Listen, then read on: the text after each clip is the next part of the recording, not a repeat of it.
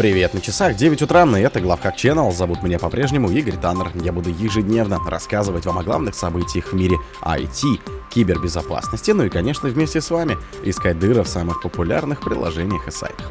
Полупроводниковая компания Fox Semicon стала жертвой вымогателей. Zero Day баги в Avanti Connect, Security VPN и Policy Secure подвергаются массовым атакам. Atlassian предупреждает о критическом RCE баге в старых версиях Confluence.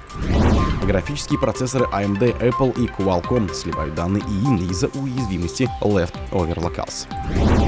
Ботнет в Викпанзе заразил более 170 тысяч умных телевизоров и ТВ-приставок. Суд наложил на Amazon Web Service оборотный штраф в 200 миллионов рублей за работу без филиала в РФ. Спонсор подкаста Глаз Бога. Глаз Бога это самый подробный и удобный бот пробива людей, их соцсетей и автомобилей в Телеграме. Полупроводниковая компания Fox Semicon стала жертвой вымогателей. Один из крупнейших тайванских производителей полупроводников Fox Semicon Integrated Technology, дочерней компании тайваньского гиганта Foxconn, стала жертвой хакерской атаки. Вероятно, за этим злом стоят оператор-вымогателя Logbit. На сайте Fox Semicon появилось сообщение от злоумышленников, которые те заявили, что взломали компанию, похитили около 5 терабайт данных, включая личные данные клиентов, и опубликуют их на своем сайте в Даркнете, если производитель откажется заплатить денежку.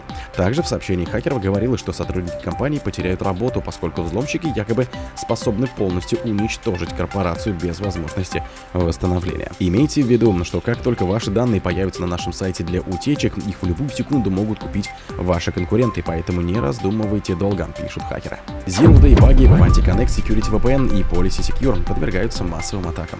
ИБ специалисты сообщают, что две уязвимости нулевого дня, недавно обнаруженные в составе Ivanti Connect Security VPN и Policy Secure, подвергаются подвергаются массовым хакерским атакам. Эти проблемы позволяют обойти аутентификацию и внедрять произвольные команды. При этом патчей для этих Zero Day до сих пор нет. Об уязвимостях стало известно на прошлой неделе. Тогда разработчики Ivanti раскрыли информацию о этих двух Zero Day в Ivanti Connect Secure и Ivanti Police Secure, которые уже эксплуатировали хакера. Первая уязвимость связана с обходом аутентификации в веб-компоненте, что позволяет получить доступ к ограниченным ресурсам в обход проверок. Вторая уязвимость связана с инъекциями команд и позволяет аутентифицированным администраторам выполнять произвольные команды путем отправки специально подготовленных запросов.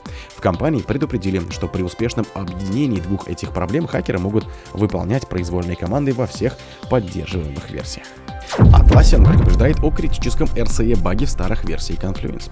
Atlassian Confluence Data Center и Confluence Server подвержены критической RCE уязвимости, которая затрагивает версии, выпущенные до 5 декабря 2023, включая уже неподдерживаемые. Ошибка имеет свой идентификатор и получила максимальные 10 баллов из 10 по шкале оценки уязвимости. Баг представляет собой уязвимость типа Template Infection, позволяющую неаутентифицированным злоумышленникам осуществлять удаленное выполнение кода на уязвимых эндпоинтах Confluence. Confluence.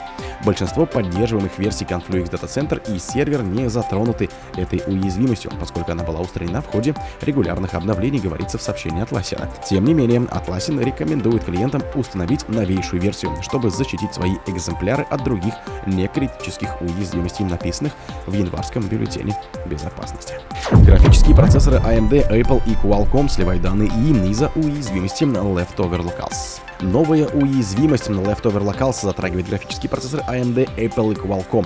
Баг позволяет извлекать данные из локального пространства памяти, восстанавливая информацию из уязвимых GPU, особенно в контексте больших языковых моделей и машинного обучения. Проблема получила идентификатор и была обнаружена исследователями из компании Trail of Bits, ранее, которые в частном порядке уведомили о ней производителей, а теперь опубликовали развернутый технический отчет. Уязвимость связана с тем, что некоторые GPU-фреймворки не полностью изолированы изолирует память, и одно ядро, работающее на машине, может читать значения в локальной памяти, записанное другим ядром. Исследователи объясняют, что злоумышленнику достаточно запустить приложение для вычислений на GPU, например, OpenCL, чтобы прочитать данные, оставленные в локальной памяти GPU. Botnet Big Benzi заразил более 170 тысяч умных телевизоров и ТВ-приставок. Пекинская компания Kuan Xin X Labs предупредила, что хак-группа Big Benzi с 2015 года заражает малварию телевизора на андроидах и приставках ставки на ЕКОСе по всему миру. Считается, что в настоящее время группировка контролирует крупный ботнет, насчитывающий около 170 тысяч ежедневно активных устройств. Известно, что BigPenzi заражает устройство через обновление прошивки или приложения, которые пользователи сами устанавливают на свои устройства. Об этом еще осенью 2023 года рассказывали аналитики компании Dr. Web, которые отслеживают эту угрозу под идентификатором android.pandora. Хакеры монетизируют зараженные устройства, превращая их в узлы для нелегальных стриминговых платформ, проксирование трафика, DDoS-атак и OETM контента. В отчете X-Labs рассмотрены два вредоносных инструмента, которые используют Big Pandy.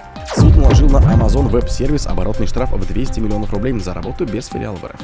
Таганский районный суд назначил оборотный штраф компании Amazon Web Service за работу в России без филиала или представительства. Размер штрафа превышает 200 миллионов рублей. Другие хостеры оштрафованы еще на 196 миллионов рублей. Суд постановил признать виновной компанию Amazon Web Service Incorporation, подразделение главной компании Amazon, по части 2 статьи 1349 КОАП РФ. Осуществление иностранным юрлицом деятельности в интернете на территории РФ без размещения электронной платформы для направления обращений российских граждан и организаций, либо без создания филиала, открытия представительства учреждения российского юрлица. И назначить ей наказание в виде штрафа в размере 200 миллионов 449 тысяч 997 рублей, цитирует ТАСС решение судьи Александры Михалевой. О других событиях, но в это же время не пропустите. У микрофона был Игорь Таннер. Пока.